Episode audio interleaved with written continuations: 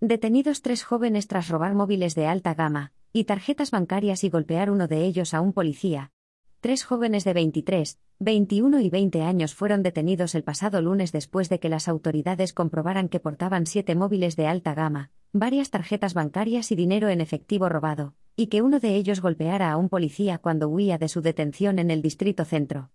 Según ha informado un portavoz de Policía Municipal de Madrid, los hechos ocurrieron alrededor de las 4.45 horas, cuando a unos agentes de paisano les llamó la atención la actitud de tres jóvenes que venían de un foco de mayor afluencia de personas en las fiestas del 2 de mayo de la zona centro, mirando a todos los lados y con actitud sospechosa.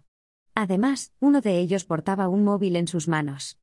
Al ver esta situación, los agentes les siguieron y vieron que uno de ellos se agachaba bajo una furgoneta blanca estacionada en el número 7 de la calle Divino Pastor, mientras que los otros dos vigilaban.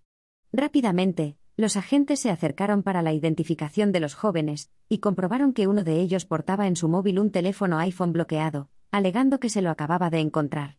Mientras tanto, el joven de 20 años, que no portaba documentación, aprovechó en un momento de despiste y huyó por la calle San Andrés, siendo interceptado por un agente con uniforme, de quien se escabulló golpeándole e iniciando de nuevo la huida.